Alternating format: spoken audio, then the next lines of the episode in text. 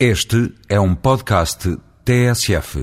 A reforma do ensino superior, conhecida como Reforma de Bolonha, está em curso em toda a Europa, obrigando à alteração do sistema de ensino. Para se perceber o objetivo da reforma, importa analisar as causas que levaram 29 países a assinar a Declaração de Bolonha em 1999 e que originou o processo reformista. E quais foram as razões? Desde 1995 começou a verificar-se um atraso da economia europeia face aos Estados Unidos da América no crescimento económico, na criação de emprego, no registro de patentes, entre outros parâmetros.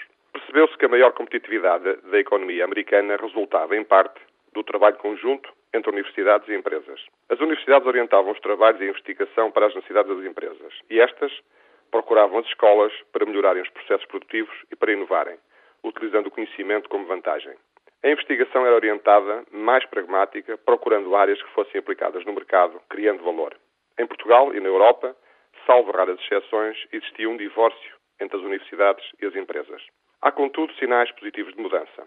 Algumas universidades têm desenvolvido estratégias de aproximação às empresas, constituindo polos de excelência do conhecimento em determinadas áreas. Por isso, esta semana destaco a inauguração pelo Sr. Presidente da República de um polo de investigação e inovação da Nokia Siemens Network dentro da Universidade de Aveiro, constituindo assim um centro de excelência mundial na área das redes de telecomunicações.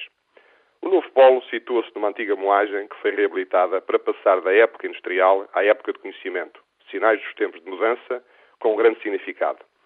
Os resultados da investigação deste polo serão integrados na rede da Nokia Siemens, que serve mais de 600 operadores de telecomunicações em todo o mundo. Em Aveiro, a Universidade, o Instituto de Telecomunicações, a PT Inovação, a Siemens, entre outros, tornaram esta cidade num centro de excelência mundial em engenharia de telecomunicações.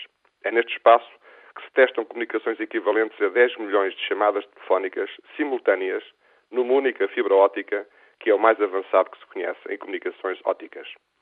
As soluções de engenharia desenvolvidas em Portugal por engenheiros portugueses estão presentes em mais de 140 países. Certamente que não fomos escolhidos por acaso, mas como resultado da aposta de vários responsáveis portugueses que conseguiram provar que somos tão bons como os melhores.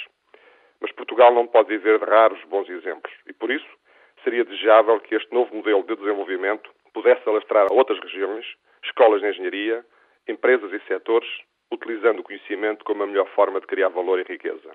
No início do século XXI, é evidente que a era industrial, de forma tradicional, assente em mão de obra barata, está condenada, provocando desemprego. Pelo contrário, as novas indústrias e serviços afirmam-se a partir do conhecimento. É bom os mais jovens percebam estas mudanças e apostem na sua formação, orientando-se para as áreas que têm mais valor no mercado de trabalho.